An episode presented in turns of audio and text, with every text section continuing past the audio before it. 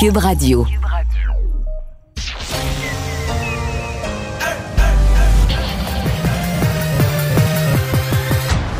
Mario Dumont.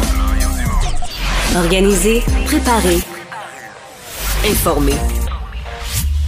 Les vrais enjeux, les vraies questions. Mario Dumont. Les affaires publiques n'ont plus de secret pour lui. Cube, Cube Radio.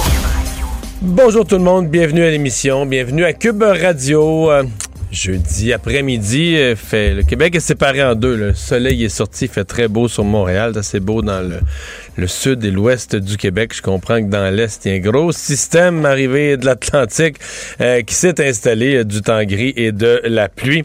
Euh, on va vous parler de différentes choses durant cette émission, certainement de la décision du gouvernement de, de laisser plus de gens entrer dans les salles de spectacle, au Centre pour les matchs du Canadien, dans d'autres amphithéâtres, évidemment. on va aussi vous parler de ce rapport de la protectrice du citoyen. Et je mentionne, vous savez, je, parle depuis un certain temps de mon impression qu'il y aura une opposition grandissante du côté de la communauté anglophone euh, au projet de loi 96, euh, la réforme de la charte de la langue française. Bien, au cours des dernières heures, ça s'est passé dans les cantons de l'Est. Les étudiants du collège Champlain, je devrais dire Champlain, ou de l'université Bishop, les étudiants qui sont sortis, euh, ont suspendu leurs cours et ont fait une manifestation disant entre autres qu'il y aurait moins d'étudiants dans leurs établissements, ce qui est pas faux évidemment euh, en fonction de la nouvelle loi. On va rejoindre tout de suite Julie Marco. 15h30, c'est le moment d'aller retrouver notre collègue dans nos studios de Cube Radio, Mario Dumont. Salut Mario. Bonjour. C'était la première journée nationale de la vérité de la réconciliation aujourd'hui. Et ça a donné lieu à des témoignages vraiment bouleversants toute la journée, notamment cette entrevue euh, que tu as réalisée avec une des survivantes des pensionnats autochtones, Anne Rock. C'est à nous faire dresser euh, le poil sur les bras. C'est épouvantable ce qu'elle a vécu. Ouais. En fait, la première chose que je vais dire, c'est que je pense que le public, la population n'a pas entendu euh, si souvent des témoignages euh, de personnes qui ont vécu les pensionnats autochtones. D'abord, je pense qu'il y a bien des gens qui pensaient que c'était plus vieux que ça. Donc, euh, qui auraient dit, mettons, si on, si on était remonté 3-4 ans passés, on avait demandé aux gens, je pense qu'il y a bien des Québécois qui auraient dit, ouais, mais sont, sont tous morts. Là. On avait l'impression que c'était vieux, vieux, vieux, vieux. Là. Alors que là, maintenant, on sait euh, qu'il y en a eu. Euh, ouvert, même au Québec, jusque dans les années 70. Donc, Madame Rock, à qui je parlais ce matin, est un petit peu plus vieille. C'était le fin des années 60, début 70. Mais, comme on dit, c'est sûr que si vous avez 18 ans aujourd'hui, vous trouvez que c'est c'est vieux et loin en arrière. Mais non, pas tant que ça. Là. Je veux dire, pas tant que ça. La preuve, c'est que Et, des et gens... c'est les répercussions que ça a eu aussi, parce qu'elle, elle, elle a dit j'ai négligé mes enfants un certain nombre d'années. Ah. Heureusement, elle s'est reprise en main. Mais ces enfants-là, est-ce qu'ils ont par la suite négligé leur- leur- leurs enfants, donc ces petits-enfants? Ça donne lieu à un effet domino qui est, qui est épouvantable. C'est parce que c'est toute l'approche euh, humaine. D'abord, d'abord, on arrachait des, des Ouais. enfants à leur famille. Déjà, c'est assez. Juste ça, c'est assez épouvantable. Elle, ce qu'elle raconte, c'est que dans sa famille, euh, était très bien. C'était une famille unie, tout se passait bien. euh, ses frères, ses sœurs, ses parents. Donc, on, on- on débarque et là, on l'amène dans un pensionnat. Euh, elle avait. Elle, s'en souvient même pas exactement, là, 4 ou 5 ans. Euh, et là, tout ce qu'elle se souvient, c'est que c'était des, des- des religieuses là, avec la- le voile, puis elle voyait juste une face dans tout un, un costume noir euh, qui s'en occupait très sévèrement. Elle leur faisait manger des affaires qu'ils n'aimaient pas du tout. Euh, et, bon... Nommons les choses, là. Il y avait le, le cordonnier du pensionnat. Ben lui, la- selon elle, c'était l'abuseur sexuel. C'était le prédateur. le ouais. prédateur, oui, tu fais bien de le dire.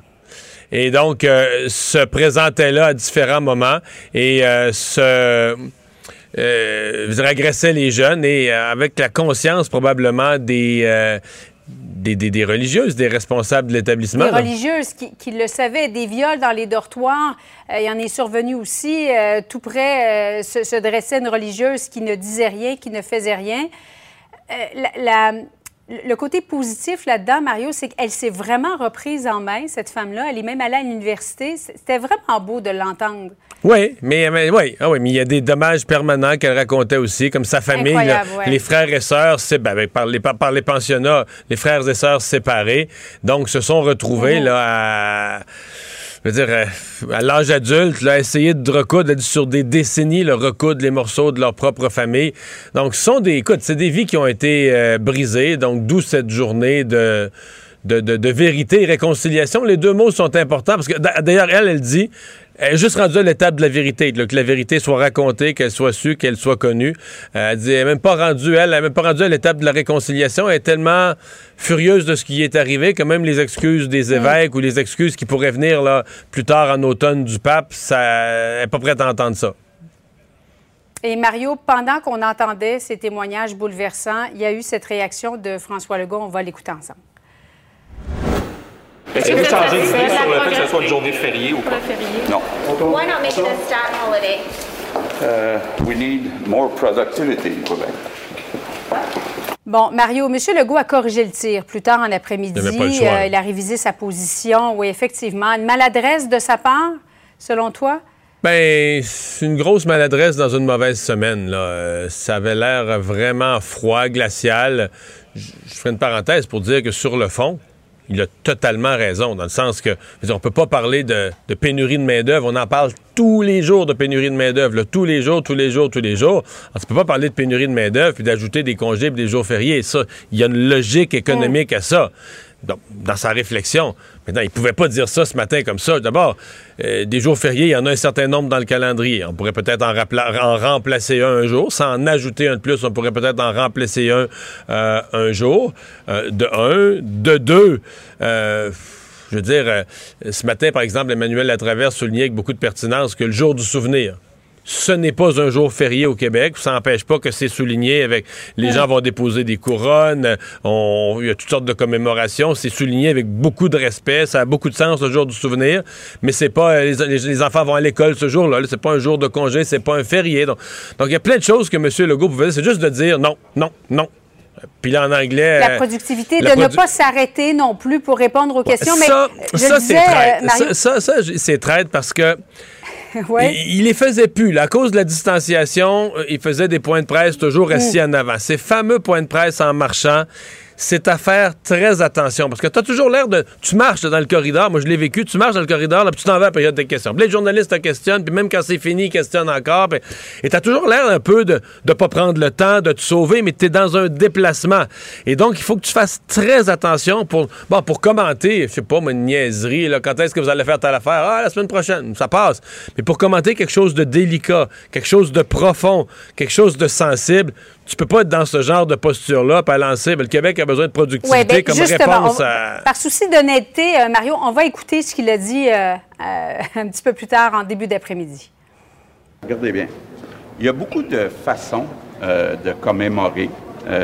on, a participé à des activités sur le terrain. On a souligné euh, ce qui s'est passé, euh, on l'a souligné à l'Assemblée nationale, c'est tellement triste qu'on a appris dans les euh, pensionnats, ce qui est arrivé dans le passé. Il faut se rappeler de ça. On a un devoir de se rappeler de ça. Mario, il n'aurait pas pu dire et faire ça plus tôt ce matin? C'est certain, c'est certain. C'est pas pour rien qu'il l'a réparé là, mm. euh, plus tard en, après-midi. Mais ça, me permet quand même de dire que cette journée-là, fut-elle importante, des beaux témoignages ont été faits. Euh, on, le sent quand même que c'est une journée qui a été organisée. Tu sais, d'abord, M. Trudeau, c'était pas planifié cette affaire-là. Là. M. Trudeau a annoncé cette journée quand l'histoire des pensionnats autochtones est sortie. Justin Trudeau s'est aperçu qu'il était en retard, que ça fait six ans qu'il promet des changements pour les Autochtones. Il n'y a pas grand-chose de fait. Il arrivait en automne électoral. Et là, disons, c'est plus facile d'annoncer, de décréter une, journée comme celle-là que d'amener de, l'eau potable à, toutes les communautés. Là. Donc, euh, c'est un peu ça. Donc, ce qu'on a senti, c'est que dans le fond, euh, aujourd'hui, dans toutes les provinces, il y a un malaise parce que la province n'a pas embarqué, mais les provinces n'ont jamais été consultées. Même, sincèrement, je lis, même les citoyens, au début de la semaine, même les citoyens ne savaient pas qu'il y avait une journée. Euh, hier, les gens se demandaient, voyons, qu'est-ce que c'est ça? Qu'est-ce qui est ouvert? Qu'est-ce qui est fermé? On se comprend que c'est bien cette journée, mais de la part du gouvernement Trudeau, du gouvernement fédéral, ça n'a pas été fait avec sérieux. C'est mieux que pas le faire du tout, mais ça n'a pas été fait avec. Ça a été fait comme une décision politique de dernière minute. Puis ça a paru quand même. Mais de prendre une journée pour entendre un témoignage comme celui ah. euh, avec Mme Rock que tu as fait, je pense que juste ça, ça valait la peine. Euh, en, terminant sur ce sujet-là, Mario, il est où, M. Legault, euh, dans une activité, une cérémonie pour commémorer cette journée-là? on ne l'a vu nulle part. Je ne pense pas que son ministre, euh, depuis deux jours, est hyperactif, mais lui, je ne pense pas qu'il ait... Oui. Ils l'ont fait à l'Assemblée nationale, remarquez, ils l'ont fait de façon officielle à l'Assemblée Mhm. nationale, mais je ne pense pas qu'il ait participé à aucune cérémonie. Regarde, on va se dire la, la- la vérité, là. je pense pas que la question euh, autochtone, c'est la priorité numéro un de, de François Legault. Là. Euh, si on prend l'ensemble de sa semaine, je pense qu'il va avoir de la misère à convaincre quiconque que c'est sa priorité numéro un. Bon, je pense qu'il a fait une bonne chose en mettant Yann Lafrenière euh, à ce ministère-là. Euh, ça, c'est, je dois dire, que c'est un ministre qui est assez impressionnant là, par sa capacité euh, d'être sur le terrain. Bon, faudra mesurer un jour ce qu'il accomplit vraiment. Est-ce que le gouvernement lui donne les... Parce que là, lui, il n'est pas ministre de la Santé. Il est pas... Il y a des choses qu'il peut promettre, des dossiers qu'il peut faire avancer, mais qui relèvent d'autres ministères. là. Ce qui se passe dans les hôpitaux pour accueillir les Autochtones, ça relève pas de lui, ça relève du ministère de la Santé. Donc, même si lui s'active, bouge, est en contact avec les communautés, se déplace, va sur place, est-ce qu'il est capable de d'accomplir des choses, ça, c'est ce qu'il faudra mesurer éventuellement.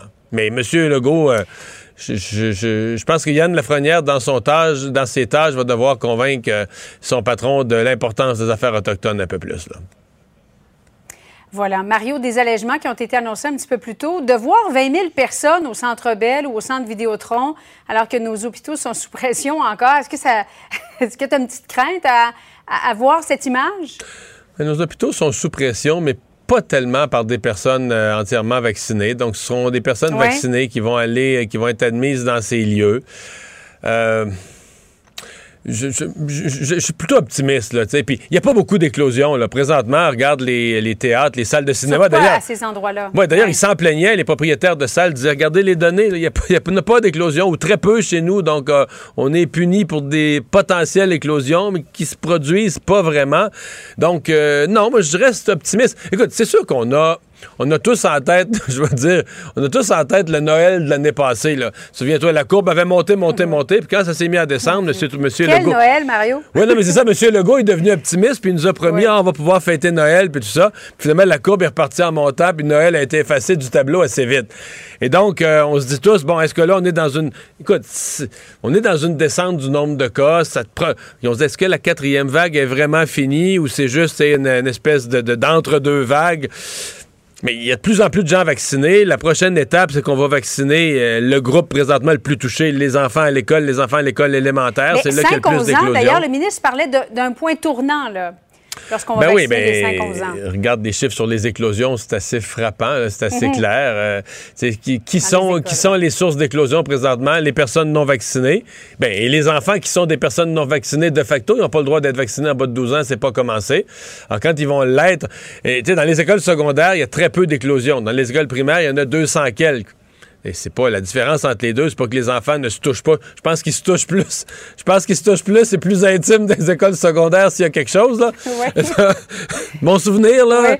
Donc, euh, c'est- donc euh, c'est ça, c'est vraiment la vaccination qui fait la différence. Donc, je suis quand même optimiste. Moi, je pense que ça va être, euh, ça va bien aller, ça va être correct.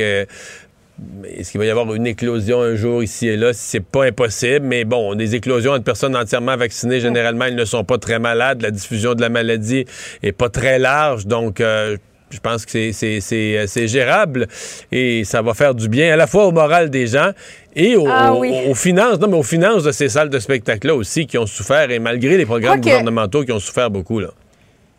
Oui, on me disait que les gens sont assez timides là, pour ce qui est de l'achat des billets, comme s'ils se disaient ah, je vais-tu encore me Ben- faire annuler, mon, mon spectacle va être encore reporté. Oui, puis euh, je pense que. eh, eh, écoute, là, appelons les choses par leur nom. On s'est déshabitué là, d'avoir quelqu'un, là. euh, tu sais, au cinéma, dans le siège d'à côté, là, bien à côté sur l'épaule. Puis si, si cette personne-là. euh, si cette On personne-là bouge. s'échange quasiment le popcorn. Si c'est c'est ça. Si cette personne-là bouge, toi, Ouais. tu secoues toi aussi. Euh, c'est pas tout le monde, hein, j'écoute autour de moi, c'est pas tout le monde qui est si content. Il y a des gens qui ont bien aimé ça, la distanciation. Évidemment, on pense pas là, au propriétaire de la salle, lui qui a tous ses sièges vides puis qui perd de l'argent.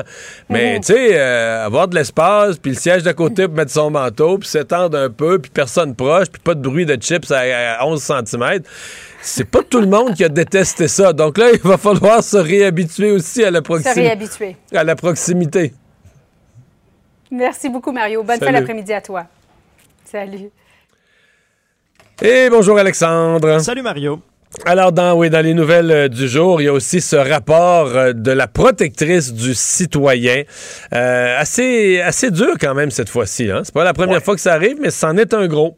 Oui, ça en est un gros très dur, notamment sur euh, la façon dont on a traité les détenus pendant la pandémie. Et là, on énumère là, toutes sortes de choses taille exiguë des cellules, euh, suspension des douches, annulation des sorties extérieures, absence de contact humain, vêtements souillés qu'on n'a pas pu changer, par exemple, pendant 14 jours. Et, et on ne pouvait pas prendre de douche non plus pendant cette période-là. Donc, vraiment, dans ce rapport annuel qui a été présenté aujourd'hui, euh, Marie Rinfray souligne que les règles internationales de prévention de la torture et des peines de traitement inhumain ou dégradant n'ont pas été respectées pendant la pandémie. C'est pas rien quand même là.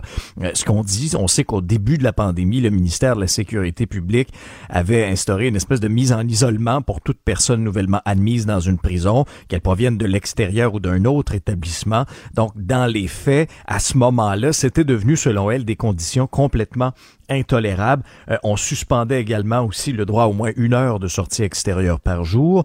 Et ultimement, ça s'est amélioré. Mais Mario, ça s'est amélioré que récemment pour ce qui est des détenus, parce qu'encore aujourd'hui, il reste des choses. L'accès aux aires communes, c'est interdit aux personnes en isolement pour l'instant.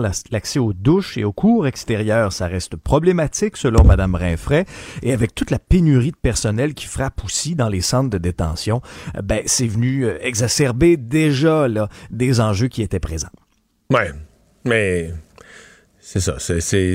Tout le monde a été perturbé euh, par la pandémie. On comprend que dans les centres de détention, les conséquences ont été euh, particulières, euh, mais ça a été largement largement expliqué par la, protectrice du mhm. citoyen, qui, est aussi revenue un peu sur la question des, des CHSLD, des centres pour aînés, mais on, dirait qu'on n'apprend plus, euh, on finit par se répéter. ces choses-là ont été regardées de long à large et euh, on, finit, par se répéter. Peut-être qu'il faut, peut-être qu'il faut le redire et se répéter aussi pour s'en souvenir.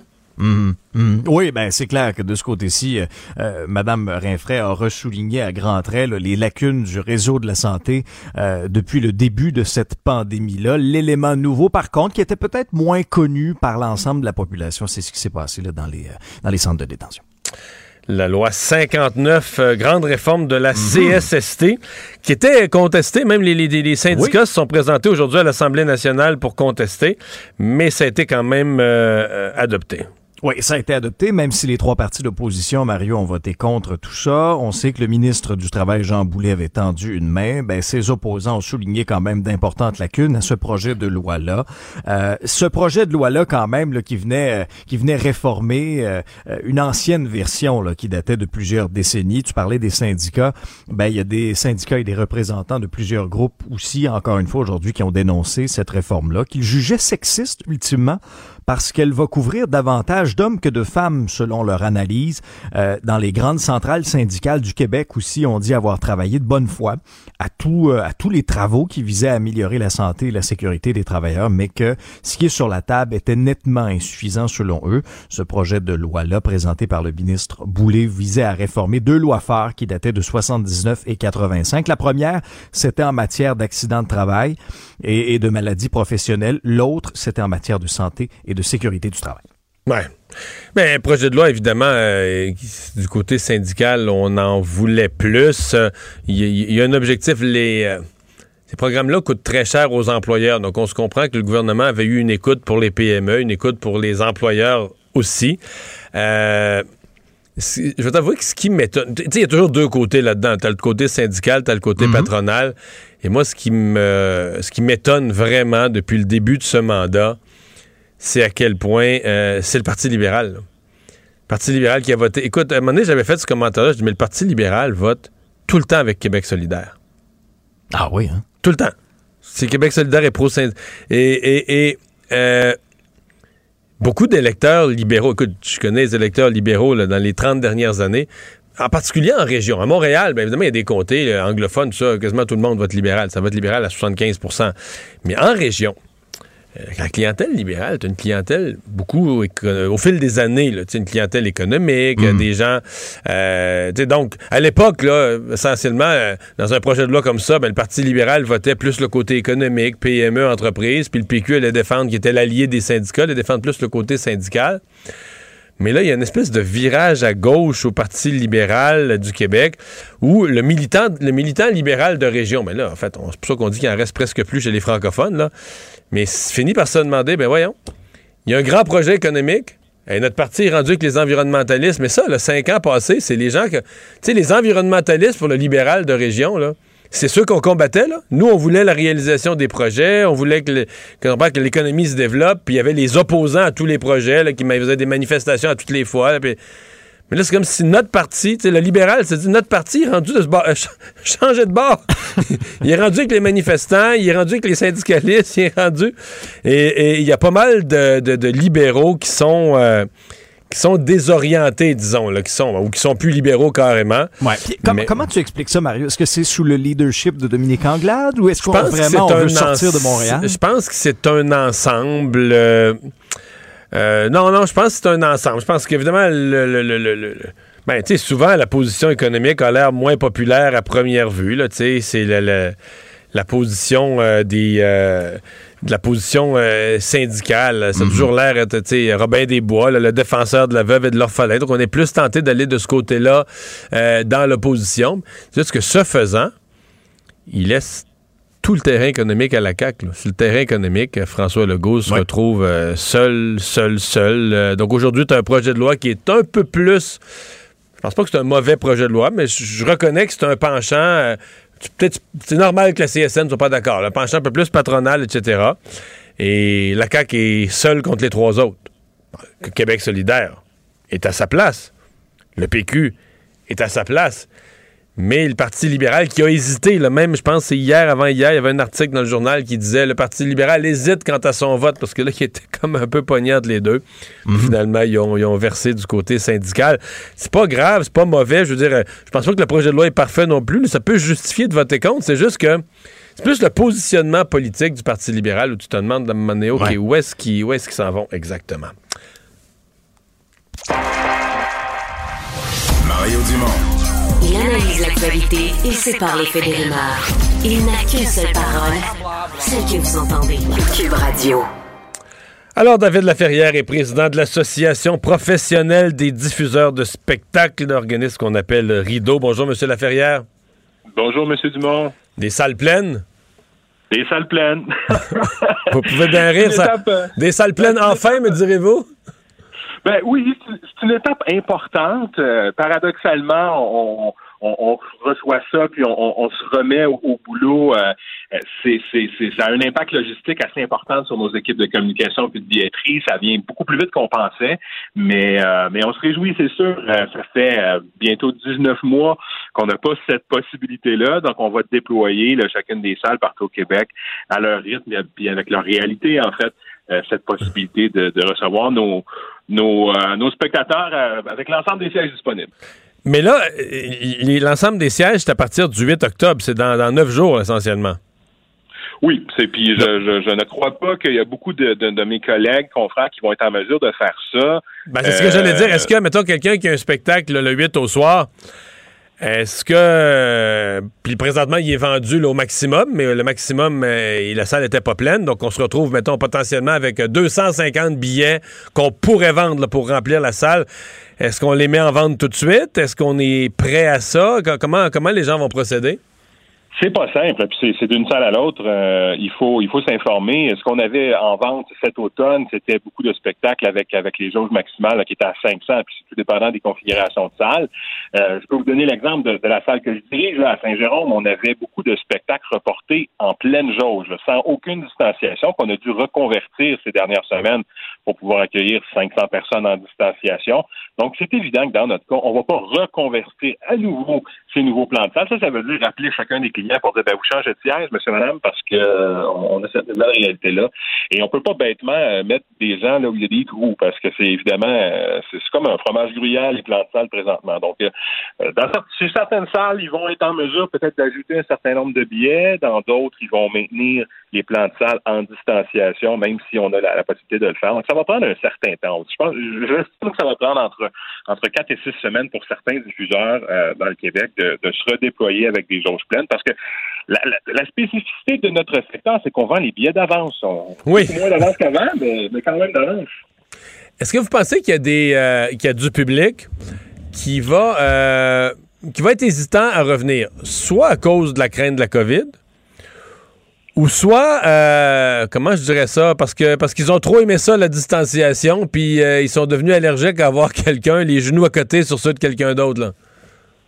Oui, ben je peux vous dire que c'est déjà le cas. Hein. Euh, c'est vraiment c'est assez timide le retour en salle. Euh, on a la possibilité de faire des spectacles depuis avril dernier. Euh, je ne connais pas beaucoup de, salles de, spectacles, de lieux de diffusion où, où, le public est, rempli les sièges disponibles. Donc, ça peut être attribué à un certain nombre de choses. L'implantation du passeport vaccinal n'a pas donné de résultats probants sur un, volume de, spectateurs plus élevé.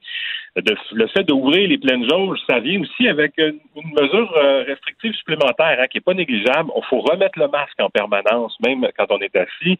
Euh, et ça, ça va créer beaucoup de mécontentement. On, s'attend à gérer des remboursements. Donc, est-ce qu'il y a une perte d'habitude? Est-ce que les gens se disent, après 19 mois, euh, on se fait dire, sortez pas, sortez pas, c'est dangereux. Euh, il y a beaucoup de gens qui disent, on va attendre que ça soit fini, puis, puis qu'on n'ait plus autant de restrictions. Donc, moi, je suis inquiet pour cette Mais est-ce que les gens sont devenus aussi plus pantouflards? Ça peut être juste ça pour une partie, hein? On s'est habitué, on s'est abonné à deux, trois nouveaux euh, services de, de, streaming, de, de vidéos, puis tout ça. On a toutes les séries, puis on s'est habitué pendant des mois à pas sortir, à être tellement en pyjama, puis euh, c'est devenu ça la vie. Donc, euh, s'habiller pas, s'habiller propre pour aller voir une pièce de théâtre, là, on se souvient plus, on se souvient plus comment s'y prendre. Ben, c'est pas impossible. Puis moi, je pense que ça va prendre du temps. Ça va prendre du temps pour que les gens reprennent tranquillement cette, habitude-là. Ceux, ceux, qui, les irréductibles, ils, sont là, ils étaient là dès le premier jour. Euh, des gens qui venaient voir un spectacle quelques fois par année, oui, c'est possible. Puis ça va prendre un certain temps pour que cette vie qu'on connaît normale, parce que moi, je crois au retour des gens en salle. Et c'est juste que c'est pas. Euh, ça, ça, sera pas instantanément. Puis l'annonce d'aujourd'hui, elle est, elle est extraordinaire. On est très heureux, mais ça met quand même en lumière cette, grande difficulté qu'on aura de remettre des gens en salle. Dernière question, Monsieur Laferrière. Euh, les programmes, parce que on comprend que pendant que les salles étaient à moitié, pendant qu'il était de, force à moitié. Euh, il y avait des programmes gouvernementaux qui vous supportaient. Qu'est-ce que vous comprenez là, du, de la transition? Parce que vous semblez me dire euh, nos revenus ne reviendront pas par magie euh, le 8 octobre. qu'est-ce qui arrive au programme ou qu'est-ce que vous en comprenez au programme de compensation? Ben alors, où on se parle, le programme de compensation va être, euh, va être euh, euh, déployé. On, nous dit jusqu'au 14 novembre. Donc, oui, je suis inquiet. Il y a une volonté du gouvernement de continuer à nous soutenir, mais il ne pourra pas, semble-t-il, se faire dans le même type de programme. Il va falloir penser à d'autres choses. Donc, on est on est à réfléchir à ça. On va faire nos, nos, représentations auprès du gouvernement. Euh, au fédéral, on espère aussi que, euh, que les subventions salariales peut-être soient maintenues pour le secteur culturel. Je pense que ce serait déjà euh, une, une, avancée importante pour nous. Mais oui, on va avoir besoin d'aide parce que même si c'est le retour en salle pleine jauge, je pense que jusqu'à la fin de cette présente saison de spectacle 21-22, il va y avoir des pertes de revenus, c'est clair. David Laferrière, merci. Merci de votre intérêt. Au revoir. Et on enchaîne tout de suite avec la ministre de la Culture et des Communications, Nathalie Roy. Bonjour. Bonjour, M. Dumont. Vous êtes-vous plus optimiste que les salles vont se remplir euh, rapidement en octobre et novembre? Ah, moi, j'y crois. Écoutez, j'étais la semaine dernière à la première de la pièce Embrasse au TNM. Courez voir cette pièce. C'est absolument magnifique. Et vous savez, c'était plein. C'était plein à la hauteur que la santé publique nous permettait la semaine dernière. Donc, euh, il y avait des de libre. Maintenant, à partir du, euh, du 8 octobre prochain, bien, nos salles de spectacle et nos salles de cinéma vont pouvoir ouvrir à pleine capacité. Et vous savez, la semaine dernière, les gens étaient heureux d'être là, contents de voir le spectacle. Et plus je, j'assiste à des spectacles parce que graduellement les mesures euh, sanitaires euh, sont modifiés, se relâchent, plus les gens sont vaccinés, puis avec l'apparition du passeport vaccinal, et plus je sens que les gens sont heureux de se retrouver et de se retrouver dans une salle de spectacle et surtout pour voir les artistes en personne. Euh, on sent qu'il y a un bonheur, on sent qu'il y a quelque chose. Puis je vous invite d'ailleurs à choisir la culture québécoise et aller faire un petit tour dans nos salles. Il y a d'excellentes productions. C'est, une rentrée, c'est une belle rentrée culturelle et je pense même qu'on va pouvoir avoir des surprises au fil des mois puisque avec des jauges beaucoup plus grandes, ça va permettre aussi une programmation plus, plus élaborée pour les mois, les mois qui viennent. Pensez pas que le masque euh, va en décourager certains? Le port du masque sur ben toute la longueur du spectacle? Ben, au contraire, je pense que ça va être une autre forme euh, pour rassurer davantage les spectateurs. Euh, mais vous savez, on, a quand même répondu euh, aux, demandes du milieu culturel, aux demandes. J'entendais Rideau tout à l'heure qui était avec vous. Euh, on écoute le milieu qui nous dit écoutez, à quel moment allez-vous augmenter nos jauges? À quel moment est-ce qu'on va pouvoir augmenter le nombre de spectateurs? Et comme le milieu culturel et, et nos diffuseurs, nos théâtres, nos salles ont été exemplaires dans l'application des mesures sanitaires, il n'y a pratiquement pas eu d'éclosion dans ce secteur-là. La santé publique a dit on vous entend, on vous permet d'ouvrir vos jauges à pleine capacité. En contrepartie, le port du masque sera obligatoire du début à la fin. Comme il n'y a plus d'espace, il n'y a plus de bulle familiale. Alors, c'est la contrepartie, mais il faut pas oublier que tous les gens qui sont assis à côté de nous ont leur passeport vaccinal, ont reçu leurs deux doses. Alors, la santé publique considère que le risque est euh, très, très, très, très, très, très faible. Cependant, on garde le masque parce qu'on ne sait jamais. Il peut toujours arriver quelque chose pour le moment parce que ce n'est pas une ouverture euh, partout, de tout, euh, tout azimut. Alors, c'est vraiment dans le milieu culturel où euh, le travail qui a été fait a vraiment été, je le répète, exemplaire. J'en profite pour remercier le milieu qui a vraiment bien collaboré à mettre sur pied puis mettre de l'avant toutes les mesures qui ont été imposées. Puis ça n'a pas été facile. Un bout de temps, il fallait mesurer. Un bout de temps, c'était deux mètres. Ensuite, un mètre cinquante. Ensuite, de côté latéral, en avant. Tout ça, là, ils l'ont fait et refait et refait. Ils nous demandent de leur simplifier la vie, d'augmenter les jauges. Et à la lumière du travail qu'ils ont accompli eux-mêmes, euh, la santé publique a dit oui, euh, vous, vous avez l'autorisation d'aller de l'avant. Et moi, je pense vraiment là, que les gens vont être contents de retourner, sachant que leur voisin de, siège, ben, c'est quelqu'un qui est protégé et vacciné, tout comme elle, tout comme lui. Les programmes euh, d'aide, là, parce que si le, retour du public devait être un peu plus lent, euh, les propriétaires ou les gens des salles, les responsables de salles semblent inquiets que les programmes les abandonnent quelque part à la mi-novembre et qu'ils se retrouvent avec plus d'aide gouvernementale et plus vraiment des assistances normales non plus, en tout cas pas dans l'immédiat. Euh, euh, vous êtes prêt à entamer des discussions avec eux là-dessus? Ben, bien au contraire, je veux les, réconforter à cet égard et les rassurer. C'est une période de transition qu'on leur donne ce six semaines à compter d'aujourd'hui. Donc, on comprend très, très bien que d'ici la mi-novembre, ils vont pas remplir leur salle demain matin. Donc, c'est la raison pour laquelle la mesure à la billetterie que nous avons mis sur pied, ben, jusqu'à présent, c'est un 110 millions de dollars que nous avons investi, parce que moi, je, je parle d'investissement en culture, donc nous avons investi pour rembourser des billets qui sont pas vendus compte tenu du fait qu'on ne pouvait pas vendre tous les billets possibles. Donc, cette mesure-là, elle demeure en place encore six semaines. Euh, c'est la mesure la plus généreuse en Amérique. Je pense qu'aucune autre juridiction ne l'a fait. Euh, le, le, Canada devrait embarquer avec nous, le gouvernement fédéral, mais nous, on l'a mis sur pied en octobre dernier. Ça a aidé, c'est ce qu'on nous demandait. Et on va être là pour adapter les, les différents programmes. Nous avons une trentaine de programmes tout autant à la SODEC, une société d'État sous ma responsabilité, qu'au CAD, le Conseil des arts et des lettres du Québec, qui envoie l'argent à ces artistes, ben, c'est la ministre de la Culture qui travaille avec eux parce que ce sont mes sociétés d'État, puis c'est ensemble qu'on crée des programmes pour aider en fonction des besoins des artistes. Donc, on va ajuster en fonction de la pandémie, en fonction euh, des assistances. On verra comment le public va se comporter. Par ailleurs, parallèlement, on a mis quelques millions sur la table pour créer de belles campagnes de publicité pour inciter les gens à choisir la culture québécoise. Donc, on fait tout ce qui est en notre pouvoir pour inciter les gens à recommencer à sortir, à retourner voir les artistes. Ça fait tellement de bien. Puis aussi, euh, tout le domaine culturel, c'est un important moteur économique. Vous sortez, euh, vous allez probablement peut-être prendre un verre, vous allez probablement aller au restaurant, vous allez bon. Alors tout ça, c'est une chaîne d'activités qui tourne autour de la culture et qui euh, reprend ses droits graduellement. Donc l'annonce d'aujourd'hui, je pense que c'est un des maillons très très importants de cette chaîne-là pour ramener du monde dans nos salles et puis faire bouger le milieu. Madame Roy, merci beaucoup. Au revoir. Ça m'a fait plaisir. La ministre de la Culture et des Communications, Nathalie Roy. La Banque Q est reconnue pour faire valoir vos avoirs sans vous les prendre. Mais quand vous pensez à votre premier compte bancaire, tu sais, dans le temps à l'école, vous faisiez vos dépôts avec vos scènes dans la petite enveloppe. Hmm, C'était bien beau.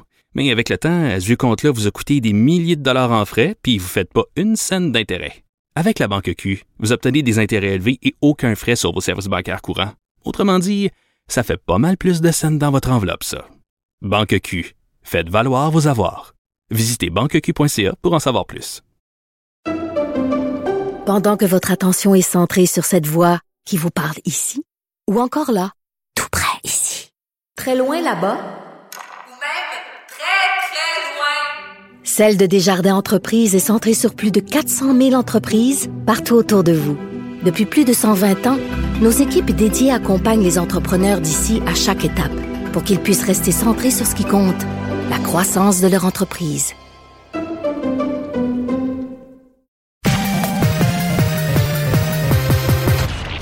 Combiner crédibilité et curiosité.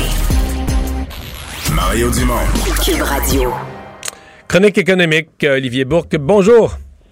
Bonjour Mario. Alors, euh, le gouvernement du Québec euh, qui prépare euh, une série d'interventions, une, une, intervention économique ciblée sur la question du manque de main-d'œuvre. Oui, et c'est si important qu'on parle même d'un mini-budget, Mario. Alors, généralement, tu sais que le budget, c'est au printemps, mais là, ce sera un mini-budget qui va effectivement cibler tout particulièrement les problèmes de main-d'œuvre. Et là, je t'entendais tout à l'heure à SCN, c'est vrai, on en parle à tous les jours hein, dans cette chronique-là, puis un peu partout si on regarde dans les médias. Mais il y a des entrepreneurs, tu sais, des gens qui ont des PME, là, eux, ils le vivent à tous les jours. Obligés de refuser des contrats, euh, fermer plus tôt, euh, donner moins de services, refuser des clients. Et même il y a deux jours, euh, ces manufacturiers exportateurs qui ont même chiffré les pertes actuellement pour les entrepreneurs. C'est 18 milliards de dollars. Donc, en raison de la pénurie de main-d'œuvre. Mais Olivier, euh, je, je, veux dire, les, les citoyens, l'ordinaire, commencent à le sentir. Tu sais, mm. dans, dans 5 ans, dans 10 ans, là, quand quelque chose va briser chez vous, là, mm. euh, si t'es pas un manuel qui arrange tout toi-même, si c'est pas dans ta nature, là, tu vas te péter la tête ces cartes de porte, là trouver ben, quelqu'un, un réparateur, euh, de n'importe quoi, le d'électro. Il y a tout un paquet de métiers comme ça où euh, c'est vraiment une bonne partie des gens qui pratiquent ces métiers-là sont proches de la retraite, sont relativement âgés. Bon, il y, a des jeunes à Mm-hmm. travers, mais euh, au fur et à mesure qu'il y en a qui vont prendre leur retraite, on tombe en pénurie. euh, tu sais, euh, tu vois, t'as une classe moyenne qui a un moyen pour se payer des services, là, puis payer un réparateur quand il en faut un, mais il y en a plus, il y en aura plus. Il n'y en aura plus de réparateurs. Ben oui, tu as tout à fait raison. Mais alors là, évidemment, donc on va on parle de requalification du côté euh, du gouvernement. Alors ça, c'est une des solutions.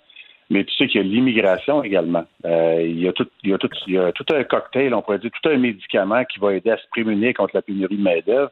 Et là, on parle surtout de requalification. Alors, c'est là-dessus qu'on veut travailler du côté du gouvernement. Alors, c'est quoi? C'est de donner de la formation, c'est d'aider les travailleurs qui sont dans des secteurs qui sont peut-être moins d'avenir et de leur permettre d'avoir les qualifications pour travailler dans d'autres secteurs, donc qui vont être ciblés par le gouvernement, là où il y a actuellement de la pénurie de main-d'œuvre. Mais euh, le premier ministre l'a dit, Mario, on ne pourra pas combler les 200 000 postes vacants au Québec parce que là, on est rendu à peu près à ce niveau-là, le 200 000 postes. Et c'est pire au Québec si on compare ailleurs au Canada. Il y a de la pénurie partout au Canada, là, mais c'est davantage euh, présent donc ici au Québec. Euh, L'immigration, évidemment, comme on l'a dit, ça pourrait aider aussi à aider, là, comme 50 000 personnes. Donc, on veut revenir à ce seuil. Euh, on était plutôt aux alentours de 40 000 personnes lors des, euh, des dernières années. Mais il y a l'auto- l'automatisation, il y a l'innovation. Il y a plusieurs choses qu'on peut faire pour aider les entreprises et les travailleurs. Et euh, un petit point que je trouvais intéressant aussi, c'est M. Legault qui est au congrès de la, de la Fédération québécoise des, des municipalités. Et euh, un secteur d'avenir pour les travailleurs, ce sera l'éolien. Parce qu'il a parlé d'éolien.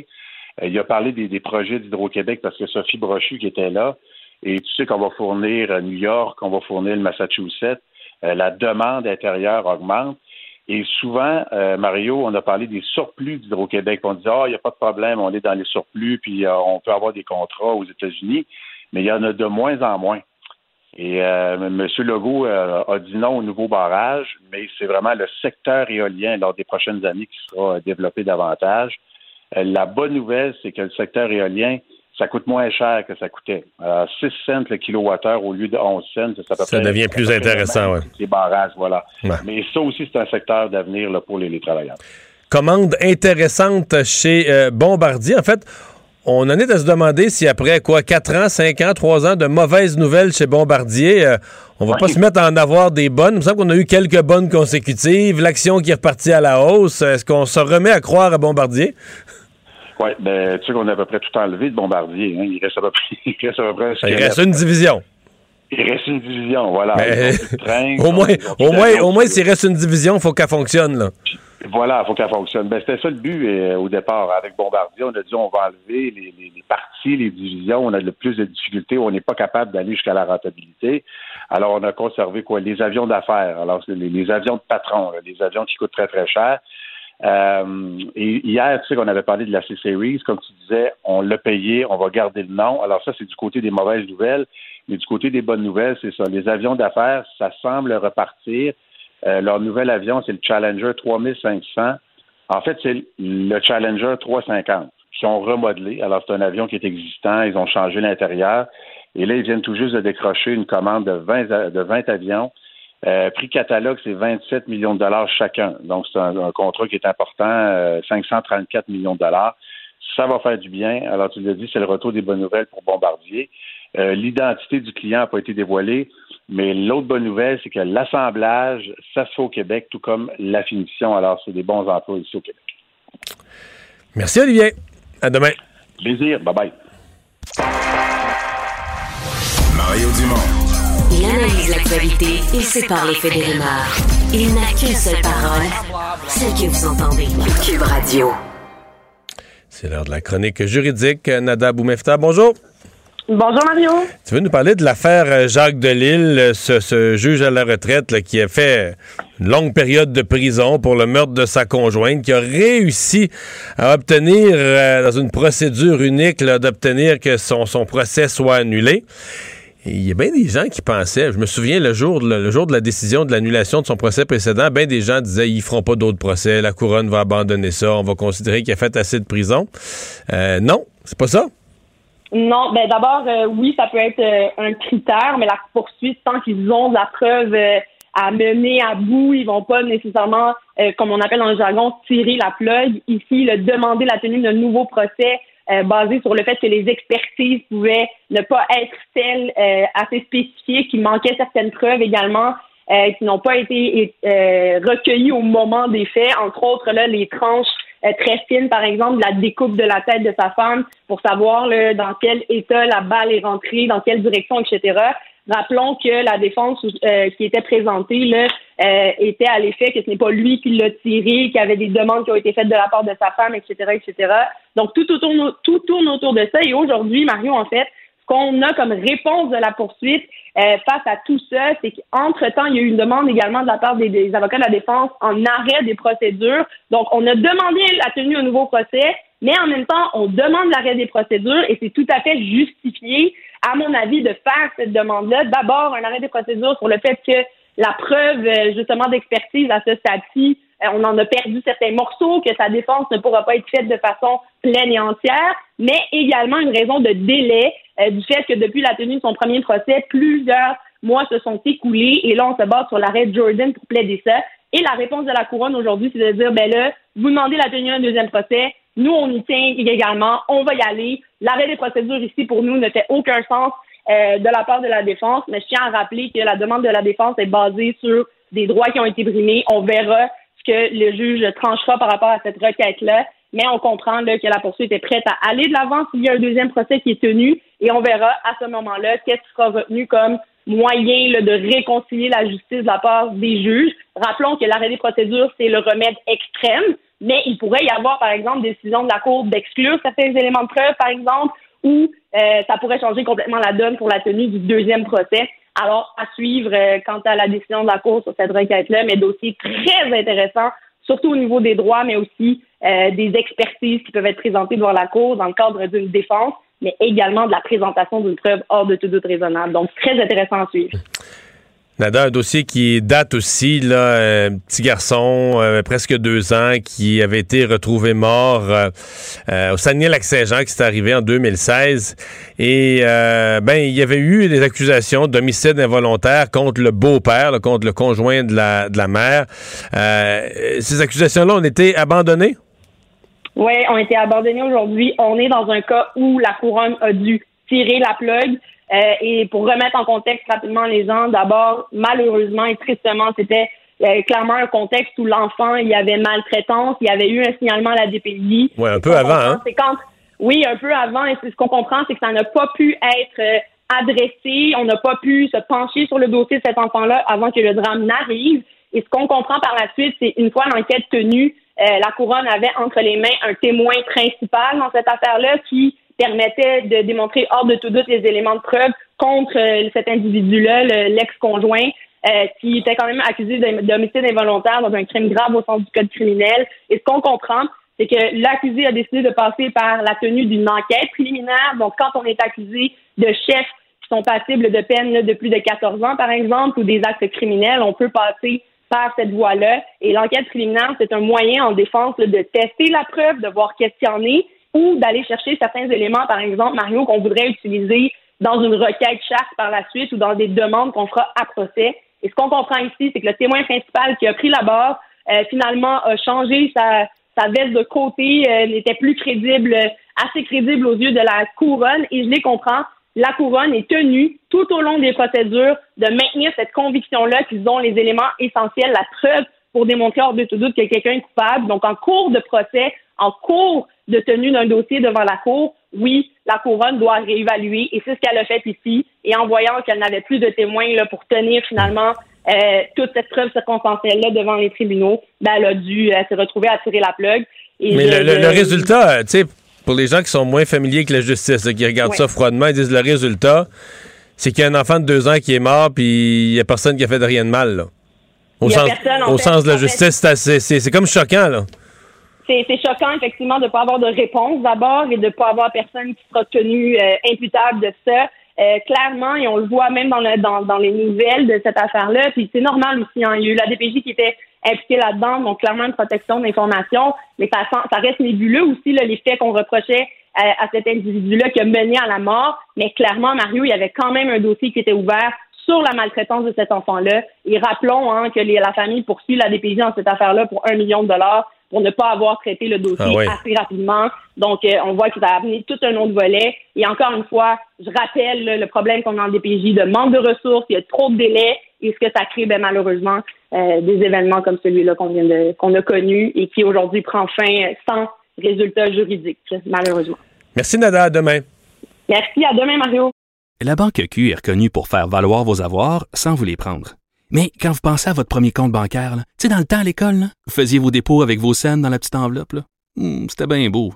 Mais avec le temps, ce vieux compte-là vous a coûté des milliers de dollars en frais, puis vous ne faites pas une scène d'intérêt. Avec la banque Q, vous obtenez des intérêts élevés et aucun frais sur vos services bancaires courants. Autrement dit, ça fait pas mal plus de scènes dans votre enveloppe, ça. Banque Q, faites valoir vos avoirs. Visitez banqueq.ca pour en savoir plus. Pendant que votre attention est centrée sur cette voix qui vous parle ici, ou encore là, tout près ici, très loin là-bas, ou même très, très loin, Celle de Desjardins Entreprises est centrée sur plus de 400 000 entreprises partout autour de vous. Depuis plus de 120 ans, nos équipes dédiées accompagnent les entrepreneurs d'ici à chaque étape pour qu'ils puissent rester centrés sur ce qui compte, la croissance de leur entreprise.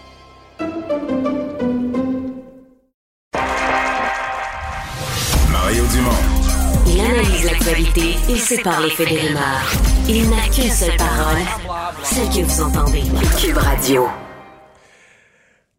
on vous parle, on vous raconte euh, une histoire qui est liée avec euh, ces problèmes de ressources euh, dans le secteur de la santé. Il y a des gens qui le vivent bien concrètement. Bon, le personnel est débordé, puis bon, des fois, quand on a l'impression qu'ils sont tellement débordés que quand on voit plus le bout, on devient peut-être, je sais pas, peut-être je m'avance, mais on devient moins consciencieux aussi parce qu'on se dit de toute façon la vague nous passe par-dessus la tête. Euh, on parle de l'histoire de Virginie Lafortune, mère de deux petites filles, euh, des, toutes petites filles, euh, qui s'est présentée dans un hôpital et a vu une de ses filles qui a presque perdu une main parce qu'un soluté a été mal installé. Ça s'est passé à l'hôpital, l'hôpital Honoré Mercier à Saint-Hyacinthe. Elle est avec nous, Virginie Lafortune. Bonjour. Bonjour, ça va bien? Ça va très bien. Vous-même, ça va bien, les petites filles, là? Euh, les ça va mieux? Oui, ça va mieux, mais je dirais que c'est plus moralement que c'est difficile. Euh, disons que mes filles sont traumatisées, sont vraiment traumatisées de tout ce qui est arrivé, de tout ce que ça a engendré. Donc, euh, c'est ça. Mais sinon, ça va bien. Leur santé vont, va mieux. OK. Parce que les deux ont été malades en même temps, là, hein? Oui, en fait, ce qui est arrivé, c'est que euh, mon dans le fond, ma plus jeune, Mia Rose, euh, qui a un an, je trouvais qu'elle avait des problèmes respiratoires à la maison. Donc, euh, je l'ai amenée à l'urgence. Puis à l'urgence, on a passé au triage. Puis là, ils m'ont dit que ma fille était, c'est qu'elle avait de l'air d'avoir de la difficulté à respirer. Donc, j'ai vu le médecin. Le médecin m'a dit, ah, elle est peut-être asthmatique, fait qu'on va faire venir l'inhalothérapeute. Et là, l'inhalothérapeute arrive dans, dans la salle, prend ses signes vitaux et là, son cœur a monté à 300. On a été 45 minutes en salle de réanimation. Et ensuite, le lendemain matin, ma, mon autre fille a commencé à être très, très, très malade. Donc, on l'a amenée à l'hôpital, puis elle, c'était vraiment le, virus respiratoire qu'elle avait attrapé, qu'on a su par après. Donc, Mais c'était pas la euh, COVID, c'était un autre virus respiratoire. Non, c'était pas la COVID, mais ils l'ont testé comme trois fois pour la COVID. Je comprends. ça pouvait y ressembler, mais c'était pas ça. Et là, donc, dans cette, euh, dans ces problèmes de santé, on est arrivé à mettre un soluté et c'est bon, euh, c'est là que d'autres complications sont, sont apparues. Exactement. En fait, euh, le soluté était supposé d'être vérifié aux heures. Et euh, j'ai passé comme 5-6 heures euh, sans voir personne environ, je vous dirais. Et à un moment donné, le soir, ma fille m'a dit Maman, j'ai bobo, maman, j'ai bobo. Fait je suis comme Mimi, c'est l'heure du dodo. Mimi, c'est le surnom de Amy, de mon autre fille. Donc, c'est ça. Je lui dis c'est l'heure du dodo, puis là, je la chicanais. Puis à un moment donné, mon conjoint, il remarque qu'il voit juste son petit pouce qui sort, puis son pouce était bleu-noir, là. Il était très, très, très foncé. Donc, il est en courant aller chercher l'infirmière. L'infirmière est arrivée, elle a paniqué bien raide en voyant la main. Puis là, finalement, en enlevant le bandage, on a réalisé que tous ses doigts étaient comme ça, bleu-noir, puis que sa main avait pris cinq fois sa taille, puis il y avait de l'eau qui sortait de ses pores de peau tellement que c'était engorgé. Oh, OK. Et c'était un problème avec le soluté qui n'avait pas été vérifié, là? Exactement. Le n'a pas été vérifié. Euh, pendant plusieurs heures, les signes vitaux n'avaient pas été pris aussi pendant plusieurs heures. Donc, euh, Bon. Euh, euh, comment ça s'est conclu? Est-ce qu'elle garde des séquelles à sa main? Elle garde pas de séquelles à sa main, c'est plus des séquelles psychologiques, je vous dirais. Mhm. Il a quand même fallu qu'elle garde sa main surélevée là, pendant deux jours. il a fallu qu'elle ait des compresses d'eau chaude pour essayer de faire désengorger ça. Puis il fallait pas qu'elle la bouge parce que si elle se cognait, ben la peau risquait de fondre puis de c'est ça, de, de fondre. Comment, comment l'hôpital explique l'événement? Euh, en fait, j'ai pas eu vraiment de réponse par rapport à ça. Euh, ils m'ont pas dit grand chose, à part qu'il y a eu effectivement une erreur.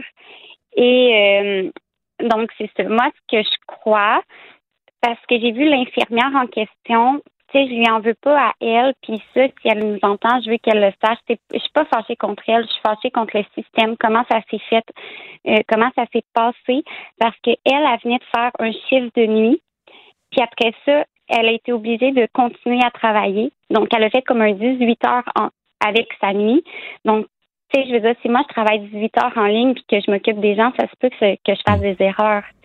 Mais aviez-vous l'impression que dans l'hôpital en général, il y avait trop de monde, une sorte de médecine de guerre, ça déborde de partout, tout le monde en a par-dessus la tête?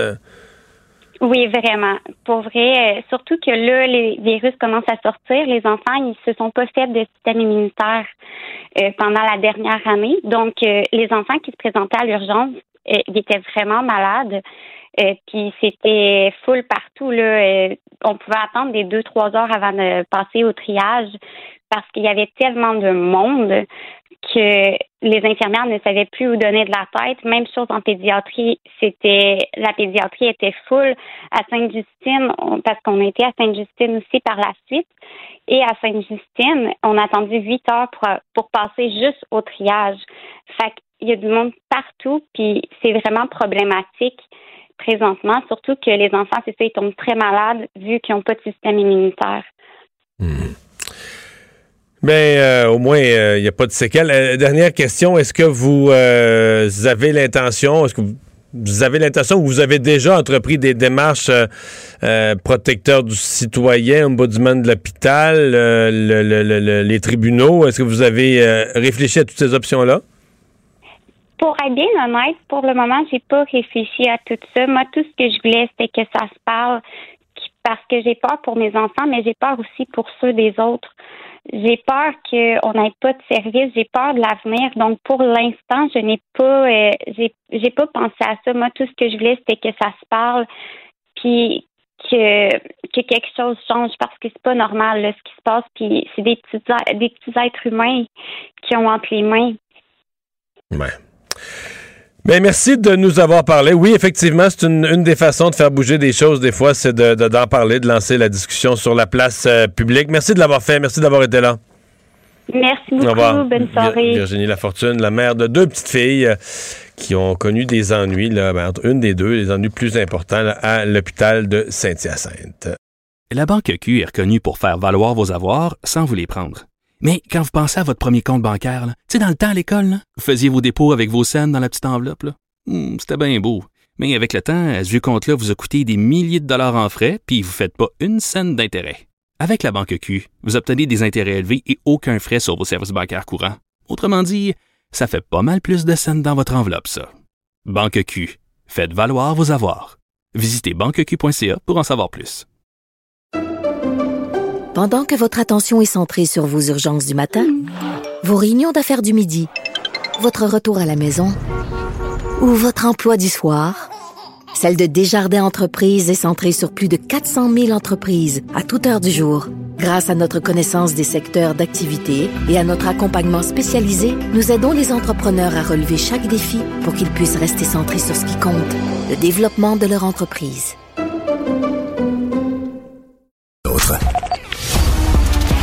Les vrais enjeux, les vraies questions.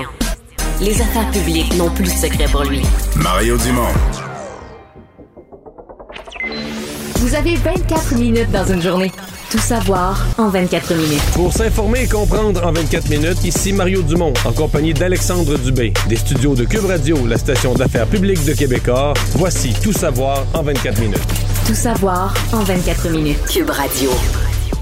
Un point de presse attendu en début d'après-midi, celui du ministre de la Santé Christian Dubé, de la ministre de la Culture Nathalie Roy et du directeur de la Santé publique le docteur Arruda, qui ont annoncé ultimement des allègements qui touchent le milieu culturel et qui touchent le milieu du sport. Donc en résumé, les concerts, les événements sportifs et, même là au cinéma qui ont des, des places assignées vont pouvoir accueillir des spectateurs à pleine capacité, mais il y a une condition, ça prend les deux doses de vaccin, ça prend le passeport vaccinal cette mesure-là entrera en vigueur à partir du 8 octobre. Les orchestres, les chorales aussi pourront accueillir 100 participants sur scène, mais la distanciation sociale et le passeport sanitaire aussi seront exigés. On assouplit davantage les règles sur les plateaux de télé qui vont pouvoir recevoir des spectateurs. Maintenant, qu'est-ce que ça représente, notamment pour le Canadien de Montréal, qui était limité, Mario, là, à 7500 euh, spectateurs depuis, euh, depuis la reprise des activités? Ben, on peut reprendre à 21 000 et, et, quelques, euh, donc dans le centre Bell. Il me semble que c'est 21 233 ou 200. Euh, je ne pourrais pas te corriger sur le chiffre. et, si bien que le match d'ouverture du 16 octobre contre les, contre les Rangers et Alexis Lafrenière va pouvoir se jouer à pleine capacité. Quand même Malgré les mois difficiles qu'on a, qu'on a tous vécus, euh, les milieux culturels a su se montrer extrêmement résilient. Il a été exemplaire dans l'application des mesures sanitaires et il a rigoureusement collaboré. Il nous a aidés à la mise en œuvre du passeport vaccinal et j'en remercie. Alexandre, c'est tout positif, là. Je veux dire, euh, on ne peut que se réjouir. ma seule. euh, Ma seule nuance, euh, c'est pas une nuance, c'est plus un questionnement.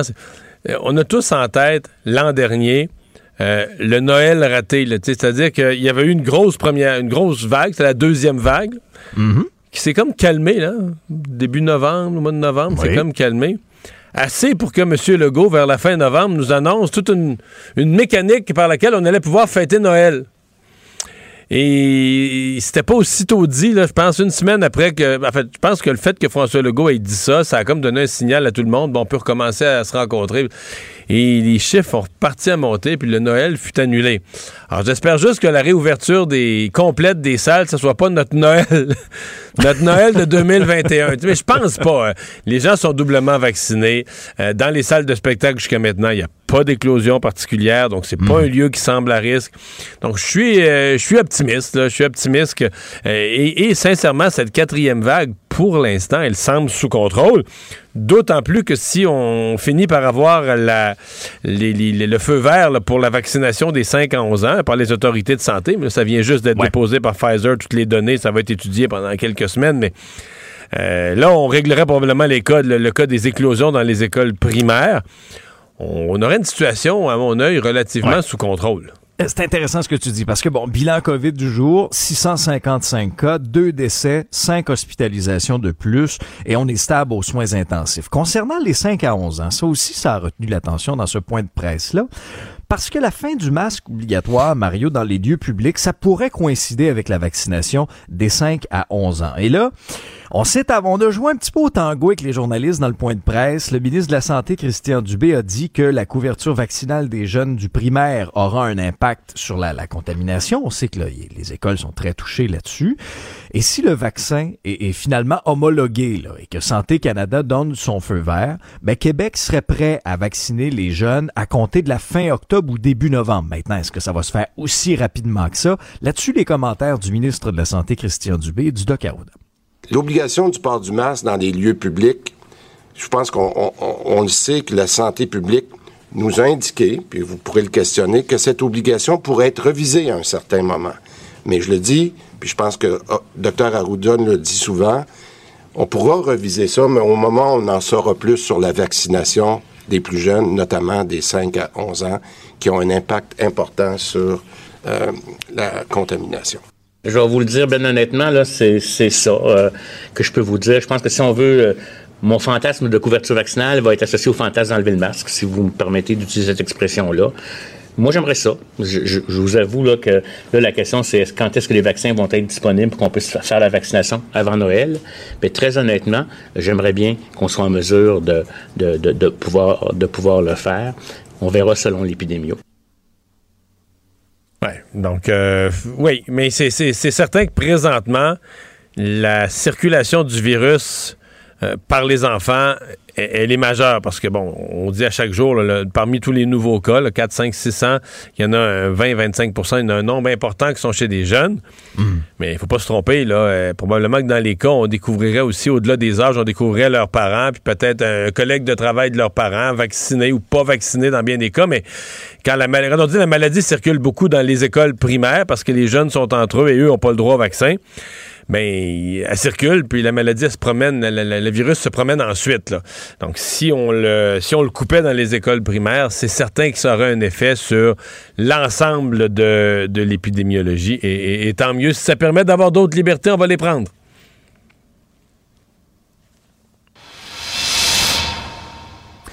C'était le dépôt du rapport euh, annuel de la protectrice du citoyen Marie Rinfray qui a abordé euh, plusieurs questions, plusieurs lacunes euh, sur qu'on a vécu là, notamment pendant la pandémie et, et un, un aspect peut-être qui a été moins traité Mario puis on, on va s'y attarder aujourd'hui.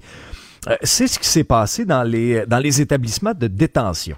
C'est-à-dire que, je te résume ça brièvement, là, euh, taille exiguë des cellules, suspension des douches, annulation des sorties extérieures, absence de contact humain, des vêtements souillés qu'on devait garder pendant 14 jours.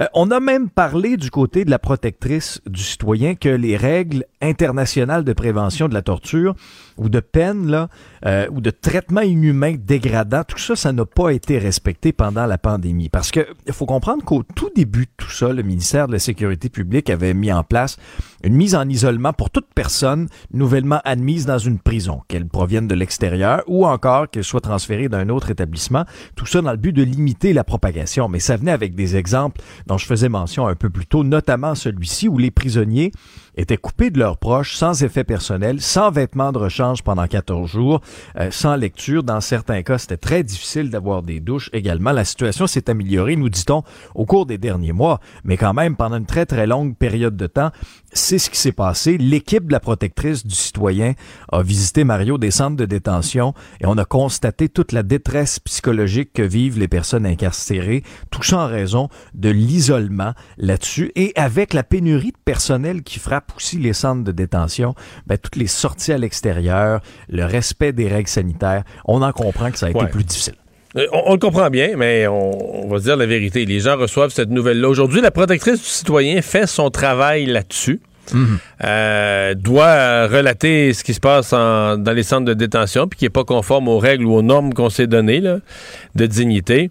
Mais je veux dire, quand les gens disent, ouais, mais pas, au même moment, la pandémie, ce qu'elle faisait, euh, dans les écoles, c'était carrément fermé, dans les hôpitaux, c'était le bordel, puis dans les CHSLD, on était- on, les gens avaient soif, avaient plus à boire. Je pas certain que le grand public, je pense qu'il y a bien des gens qui se disent, mais là, une des façons de pas vivre tous ces drames en prison, c'est de pas y aller, c'est de s'arranger pour Ouais, se ramasser là. clair. Mais euh, bon, donc la protectrice fait son, fait son devoir, fait son boulot, le fait bien, mais je suis pas certain que demain matin, en lisant le journal, les pages du journal de Montréal vont se remplir de larmes. Les gens vont dire, bon, ben, c'est plate, la pandémie a frappé tout le monde, puis c'était été mieux d'être... Les personnes sont en CHSLD, euh, on dit, bon, ben, ils pouvaient plus être chez elles, elles étaient en perte d'autonomie, mais en prison, ben, t'aurais peut-être mieux de te comporter d'une manière à rester chez vous, là, être chez vous. Ouais. Euh, je te mentionne aussi que le gouvernement Legault a fait adopter aujourd'hui une réforme sur le régime de santé et de sécurité au travail. Une réforme controversée, quand même, on va se le dire, dont l'ancienne version datait de plusieurs décennies.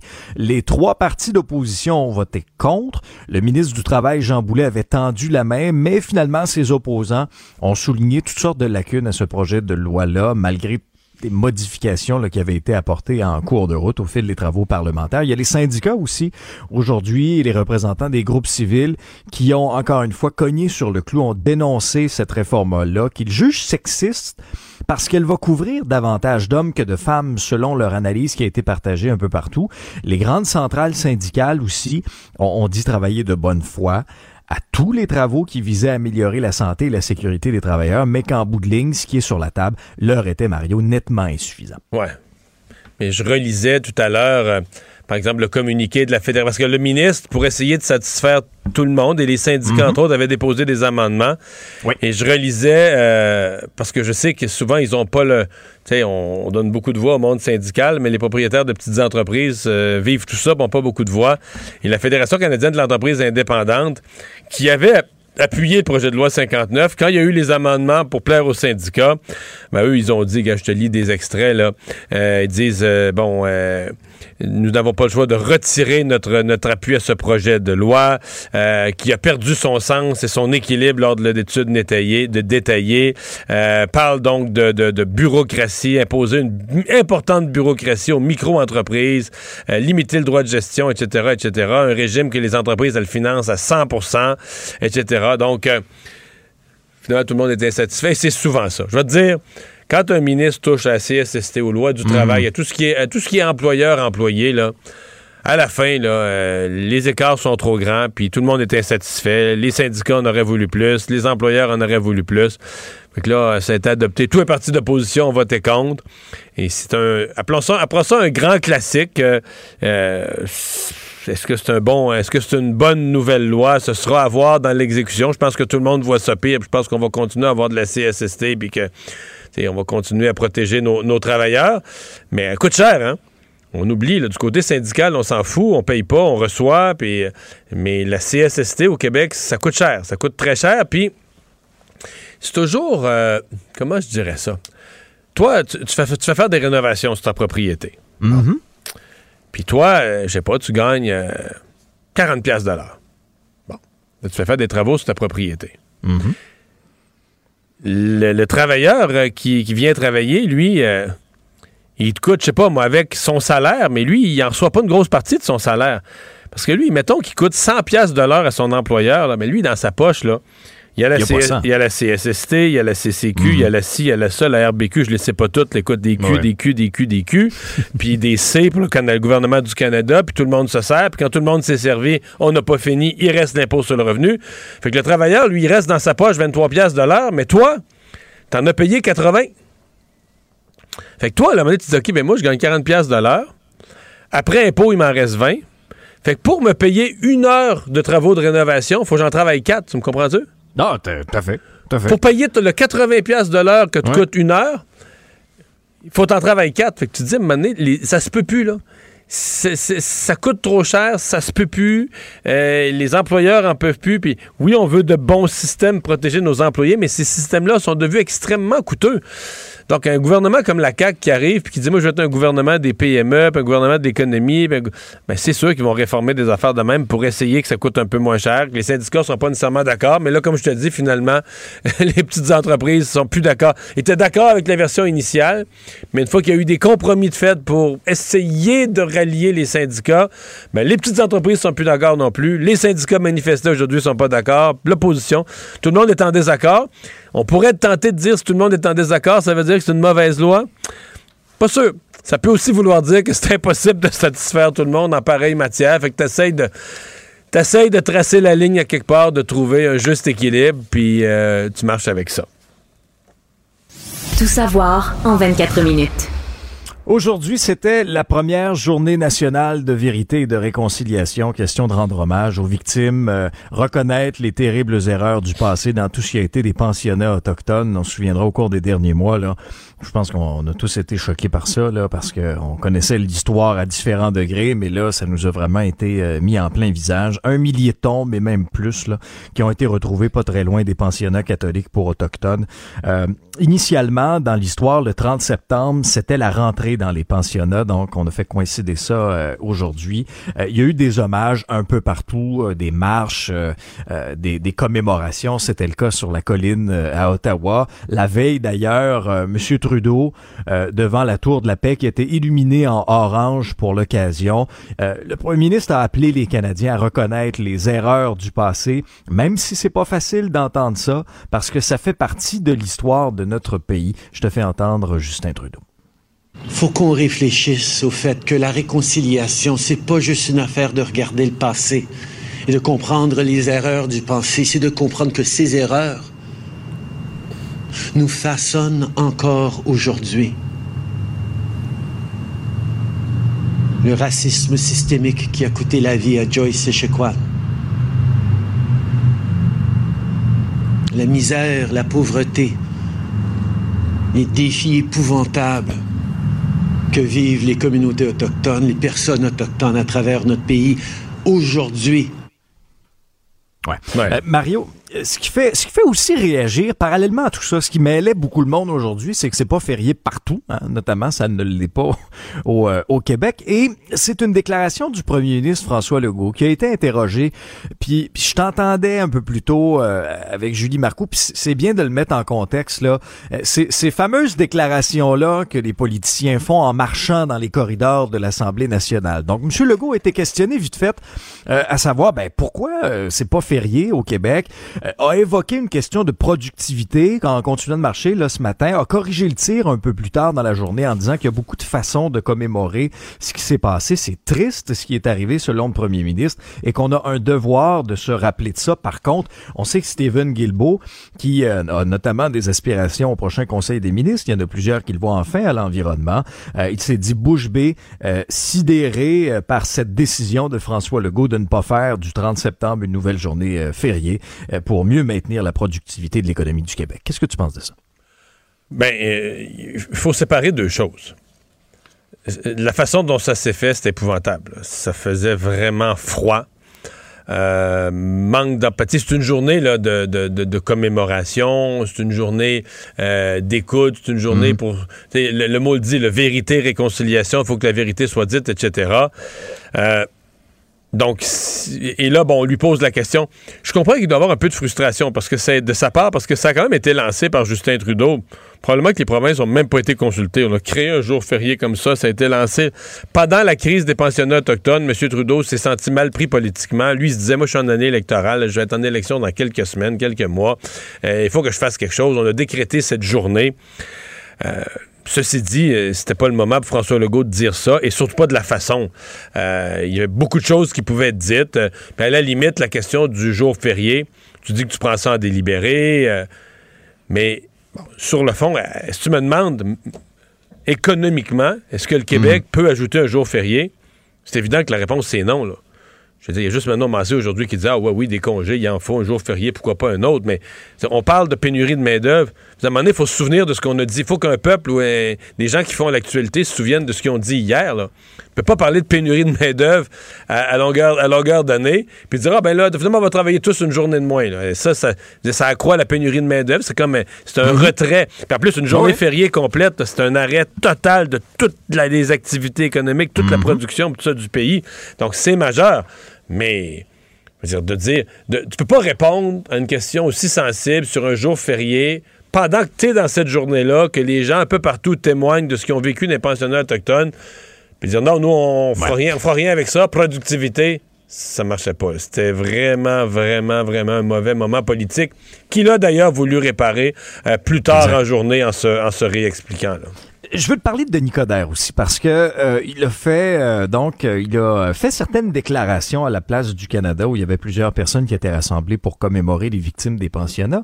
Il a dit entre autres qu'une future administration Coderre à Montréal va encourager la participation des autochtones à la vie démocratique, va favoriser la diffusion de leur culture, mais ce qui fait réagir en ce moment, c'est que Denis Coderre, lui, aurait l'intention de, remettre la statue de John A. MacDonald à sa place, même si, on le sait, l'ancien premier ministre canadien est reconnu comme étant l'architecte de la politique des pensionnats autochtones. Est-ce que ça risque de nuire à Denis Coderre?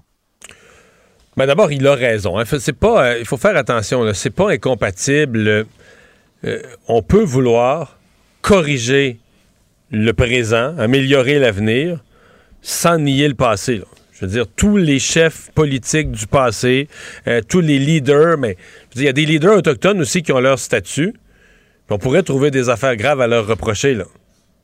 Le mhm. passé, c'est le passé. Il y a des choses qui se faisaient dans le passé, il y a des erreurs historiques qui ont été commises. Et moi, je suis radicalement contre tout l'effacement des traces des statuts, parce que là, sinon, on fait le tour de l'Assemblée nationale. Tous les premiers ministres ont fait des coches mal taillées, on renverse ah toutes les statuts, etc. Mhm. Bon. Euh, Johnny McDonald a fondé le Canada, a fait un chemin de fer. Bon, sur la question autochtone, il y avait à l'époque un regard qu'aujourd'hui, on juge inacceptable. Mais je veux dire, euh, la loi sur les Indiens date pas de Johnny McDonald, là. Elle date de pas mal moins longtemps que ça. Là. Mm-hmm. Elle date des années 60-70. Euh, Pierre Elliott Trudeau a joué dedans en masse. Jean Chrétien, euh, c'est plus récent. là. Puis la loi sur les Indiens, ils n'ont pas, pas, le droit de posséder une terre, là, un terrain. Ils n'ont pas le droit d'être propriétaires de leurs affaires. Fait que, tu sais, le passé, c'est le passé. Il y a des choses qui ont été faites. Il y a des choses qu'au moment où on les faisait, ça paraissait acceptable. On pensait que... Puis la, la, la réflexion, la compréhension des choses a changé.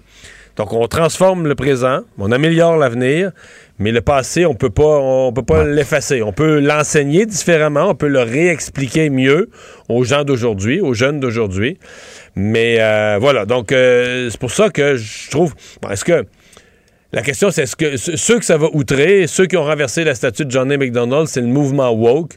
Et personnellement, je pense pas qu'il y a beaucoup de votes pour M. Coder là-dedans. Je pense que c'est vraiment un mouvement là, qui est, d'abord, qui est fortement derrière euh, Valérie Plante, mhm. mais là, qui a un, nouveau candidat. Là.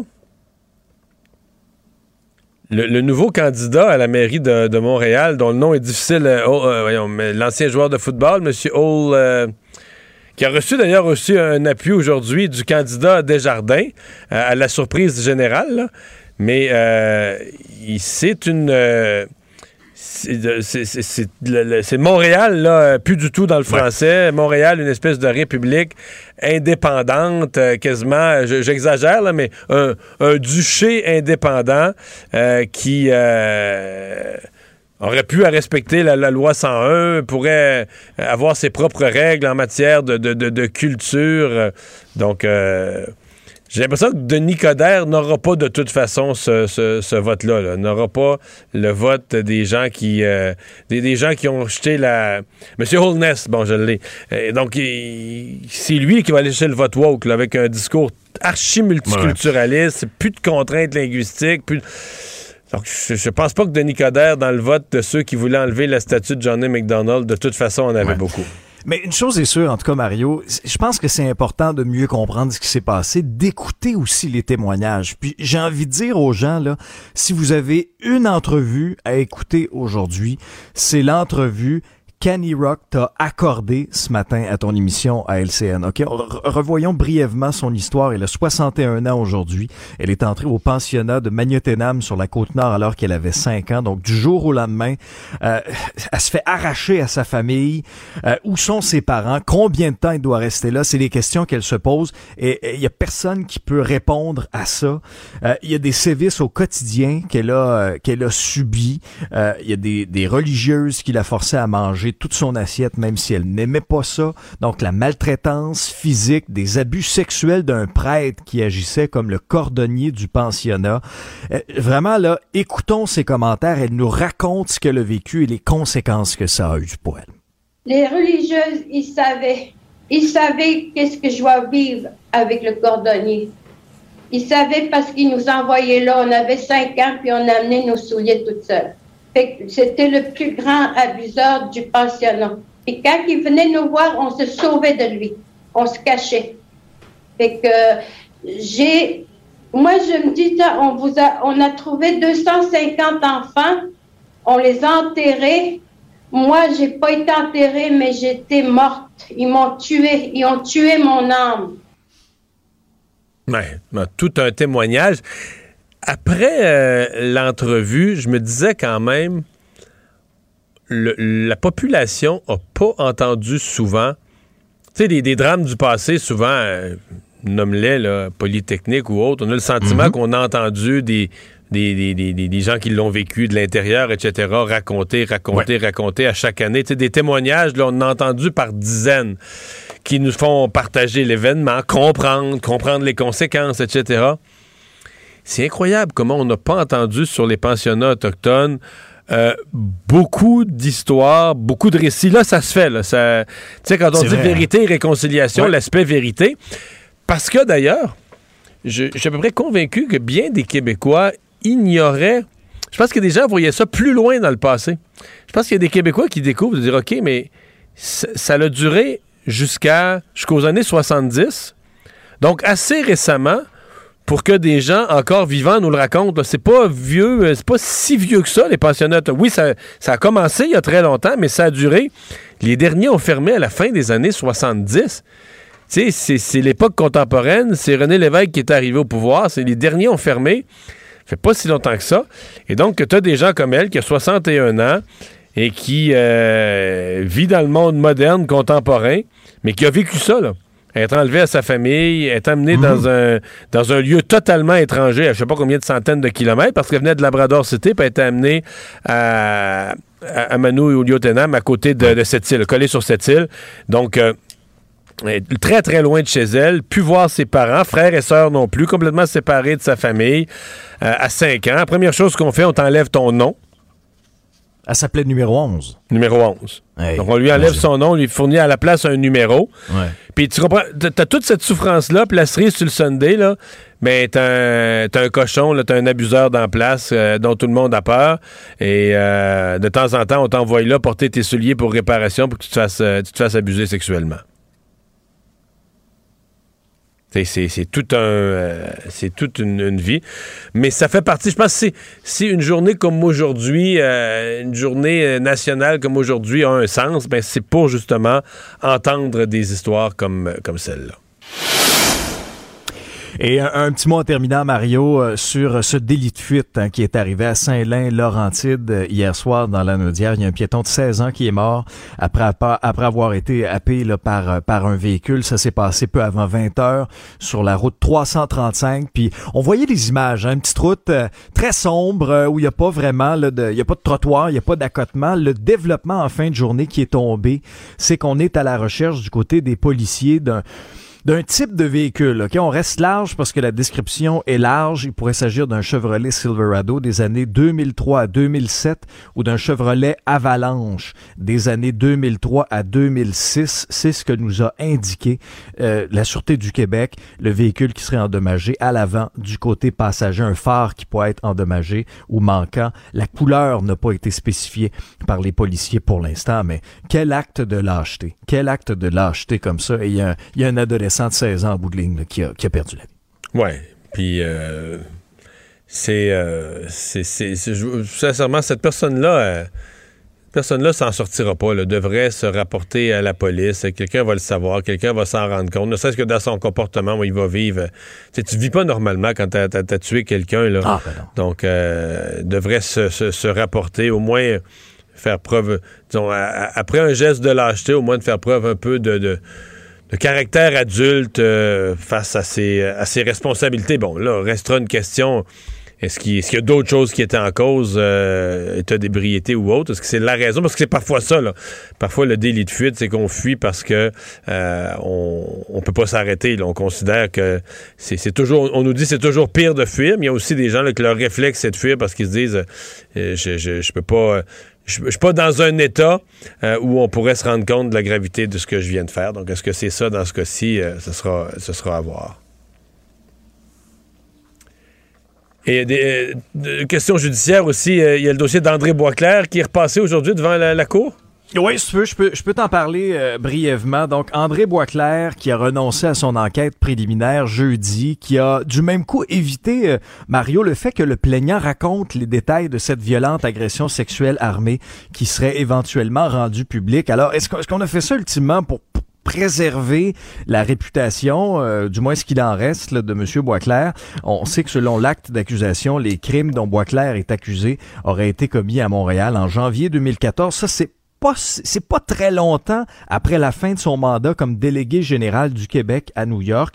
Donc, si le fait que Boisclair accepte d'être cité à procès est, peut-être une bonne chose pour la victime, ça l'est aussi pour l'accusé parce que euh, si le plaignant avait témoigné, ben là, toute sa version aurait pu être éventuellement rendue publique, puis le contenu du témoignage aurait pu être frappé. Mais sa version va être connue de toute façon s'il y a procès. Oui, oui. Sauf s'il plaide coupable. C'est ça. Alors ça aussi, ça c'est une possibilité. Il peut plaider coupable après un accord, par exemple, avec, avec la couronne, et dans ce cas-là, ben, un exposé des faits serait soumis à la cour, mais, mais plus souvent qu'autrement, là, Mario, seulement les éléments essentiels du plaidoyer sont inscrits là-dedans, puis ça évite que tous les détails de cette histoire soit rendu public. Résumer l'actualité en 24 minutes. Euh, merci, Alexandre. La Banque Q est reconnue pour faire valoir vos avoirs sans vous les prendre. Mais quand vous pensez à votre premier compte bancaire, tu sais, dans le temps à l'école, vous faisiez vos dépôts avec vos scènes dans la petite enveloppe. Hmm, c'était bien beau. Mais avec le temps, ce vieux compte-là vous a coûté des milliers de dollars en frais, puis vous ne faites pas une scène d'intérêt. Avec la Banque Q, vous obtenez des intérêts élevés et aucun frais sur vos services bancaires courants. Autrement dit, ça fait pas mal plus de scènes dans votre enveloppe, ça. Banque Q. Faites valoir vos avoirs. Visitez banqueq.ca pour en savoir plus.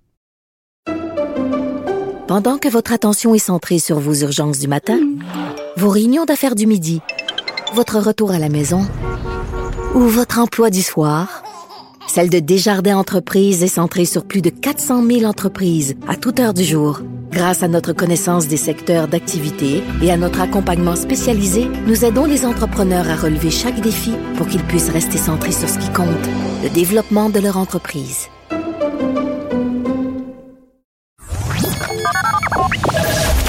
Mario Dumont. Joignez-vous à la discussion. Appelez ou textez le 187 Cube Radio 1877 827 2346.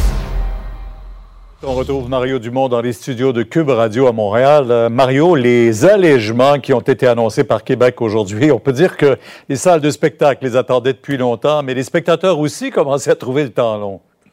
Oui, c'est certainement bien accueilli et euh, on se croise les doigts du côté des salles de spectacle que ça ramène les euh, que ça ramène le public, que ça ramène des gens dans les salles. Ben d'abord, on n'aura plus de, sièges vides obligatoires, donc on pourra remplir les salles, mais il faut que les clients soient au rendez-vous. Et autant les propriétaires de salles de spectacle attendaient cette nouvelle-là, autant ils ont quand même un brin d'inquiétude. C'est-à-dire que euh, pour l'instant, c'est au Centre Bell, il n'y aura pas de problème là, mais pour l'instant, dans certaines salles de spectacle, les gens reviennent tranquillement, ont perdu l'habitude. Peut-être certains craignent la COVID et donc. Euh, ça se remplit pas, même avec des salles limitées là, en nombre de places, ça se remplissait pas autant que prévu. Et là, on, leur laisse six semaines d'adaptation, puis après ça, du côté du gouvernement, on dit qu'on va enlever les programmes. Il y a certaines salles de spectacle qui disent si on se fait couper les programmes et que le retour du public est pas instantané, mais qu'il est lent et progressif, euh, on pourrait déjà qu'ils n'ont pas trop les reins solides. Là, ils sortent de la pandémie, disons, assez amochés financièrement. Donc, c'est pas c'est pas le party là, pour les salles. C'est une très bonne nouvelle. Puis le but d'une salle de spectacle, évidemment, c'est de faire des spectacles et de la remplir. Mais on, on reste, on reste, je dirais, nerveux là, quand même. Probablement plus facile pour les grandes salles euh, et les arénas que, que ça l'est pour les petites salles Ouais. de spectacle. On aura l'occasion d'y revenir certainement avec euh, l'exercice qui commence la semaine prochaine, le 8. Maintenant, c'était aujourd'hui première journée vérité-réconciliation, mais euh, pour François Legault, pas question d'en faire un jour férié ici au Québec. Faut séparer ça en deux. Là. Je veux dire, sur le fond, on comprend bien qu'on est en pénurie de Ah ouais. main-d'œuvre. On est en pénurie de main-d'œuvre, puis on n'est pas à l'étape de rajouter des jours de congé. On est déjà dans le trouble avec la pénurie de main-d'œuvre. Par contre, aujourd'hui, euh, M. Legault, la façon dont ça a été géré, et c'est une journée où les gens racontent. J'en ai reçu une ce matin à LCN, une dame qui. Les gens racontent leur vécu, le vécu dans les pensionnats autochtones. C'est une journée euh, d'empathie, euh, d'écoute, etc. Donc, de dire euh, froidement non euh, à la question est-ce que cette journée-là au Québec elle pourrait être fériée éventuellement? C'est une première. C'est une journée que M. Trudeau a mis. Il a, fait ça sur un coin de table. En dernière minute, on va faire une journée fériée, puis tout ça. Les provinces n'avaient même pas été consultées à l'époque. donc, euh, parce que M. Trudeau, aurait, M. Legault aurait pu prendre ça un peu en, délibéré, dire écoutez, là, il- on va regarder ça. Euh, L'important aujourd'hui, c'est de souligner euh, le, le vécu des, des- des Autochtones, etc. Donc, de dire, et en plus, en anglais, d'expliquer froidement en marchant, ben là, c'est une question de productivité. Ça, ça passe mal, là. ça passe même euh, très mal. D'ailleurs, il l'a senti lui-même. s'est là. expliqué cet après-midi, Oui, là, ouais. exactement. Il est revenu essayer de corriger ça après-midi. Mais disons que cette sortie-là de M. euh, Legault, euh, M. Trudeau qui est en vacances, ça, disons que ça n'a pas été parfait là, du point de vue des chefs politiques comme première grande journée nationale, vérité et réconciliation. Et, et au- tout au courant de la journée, on a, on a entendu, parce qu'il y a des manifestations, il y en a eu euh, un peu partout, des rassemblements, je devrais dire, il faut revoir, dit-on, la loi sur les Indiens. C'est une loi qui est euh, complètement méconnue chez nous. Ouais, c'est une loi qui est vieille, euh, puis euh, sur des principes euh, qui respectent, euh, en fait, qui respectent plus rien de ce qu'on se dit aujourd'hui. là. Euh, une loi qui visait ni plus ni moins que l'assimilation, qui, qui établissait à la base même de la loi, c'est c'est que les Autochtones sont des citoyens de deuxième classe. Euh, pour toute une série de questions, droits de propriété et autres. Donc, euh, entre les partis politiques, il n'y a plus personne qui défend la loi sur les Indiens. Fait que l'enjeu n'est pas de dire faut l'enlever. Ça, ça fait l'unanimité. La difficulté, c'est de la remplacer. Même Pierre-Éliott Trudeau s'était essayé jadis. Parce que le jour où tu dis, OK, on enlève la loi sur les Indiens, là, tu, tu soulèves l'autre question. Qu'est-ce qu'on met à la place? Quels sont les nouveaux principes directeurs? Euh, comment on finance tout ça? Parce que là, il faudrait que tu aies des ententes avec chacune des communautés euh, sur le partage de leurs ressources naturelles, leurs revenus, euh, leur autonomie, comment ils gèrent leurs affaires, mais avec quel revenu que tu leur laisses. que- c'est tout un. Et, et je pense que tous les gouvernements regardent ça et se disent c'est un mandat de quatre ans, on n'en sortira pas, on n'y arrivera pas. Mais un jour, il faudra que quelqu'un ait le courage de dire. C'est comme on fait sur un gros chantier, un jour, il faut donner la première pelletée de terre. Je pense qu'un jour, quelqu'un devra avoir le courage de donner la première pelletée de terre, de dire on rouvre la loi sur les Indiens, on amorce le travail, on amorce la réflexion. Mais c'est un, chantier dont tout le monde a peur parce qu'on se dit qu'en cours de route, on va se retrouver avec des conflits, euh, ouvrir des, conflits, des manifestations, etc., euh, qui vont être pires que jamais? C'est la crainte qu'ont les gouvernements. Mais il n'y a pas aucun doute que cette loi, elle est désuète, dépassée et sur des principes qui sont gênants, franchement, en 2021. Ouais. Euh, Mario, en terminant, il vient d'y avoir une annonce, là, plus d'une semaine après l'élection. Il pourrait y avoir un recomptage dans Trois-Rivières. Il ne faut pas s'en surprendre, hein, parce que le conservateur Yves Lévesque a perdu euh, par 92 voix. s'est adressé Quand- à la justice et la requête sera entendue dès demain. hein. Ouais, mais quand l'écart entre le premier et le deuxième est en bas d'un pour cent, en fait, Pierre, la seule raison pourquoi Yves Lévesque n'aurait pas demandé un, recomptage, j'aurais interprété ça, moi, comme quoi il était plus intéressé à aller siéger avec les conservateurs dans l'état actuel des choses. mais sinon, c'était évident qu'un recomptage allait être, euh, allait être demandé. Merci, Mario. On vous écoute demain dès 10h sur LCN. Au revoir. Au revoir. Alors, Alexandre, qu'est-ce qu'on surveille dans les prochaines heures? Ben, politique américaine, Mario, le Congrès qui a évité là, aujourd'hui euh, vraiment de façon inextrémiste la paralysie des services fédéraux, les fameux shutdowns qu'on a quand même l'habitude de voir aux Ouais. États-Unis. Euh, 250 voix pour contre 175, donc la Chambre Et des là, représentants qui a approuvé cette loi qui ouais, finance Toute cette crise, cette fois-ci, là, les démocrates ne peuvent plus blâmer euh, ou hurler euh, à la mauvaise foi des républicains. C'est Ah ben devenu non. une crise interne au Parti démocrate. Euh, Il y en a qui n'appuient pas le grand plan d'infrastructure de M. Biden, etc. Donc, c'est vraiment une, à l'interne du Parti démocrate que Joe Biden a des sérieux problèmes à euh, forger des consensus, là, avoir le leadership nécessaire pour rallier, euh, rallier les gens. Ah non, ce sera pas facile, d'autant plus qu'ils pourraient perdre aussi leur majorité en novembre 2022 aux élections de mi-mandat. C'est pas simple ce qui se passe au sein des démocrates actuellement. Alexandre, merci. Merci À vous d'avoir été avec nous au cours de ces deux heures. Je vous donne rendez-vous demain, 15h30. C'est Sophie Durocher qui prend le relais. Bonne soirée. Cube Radio.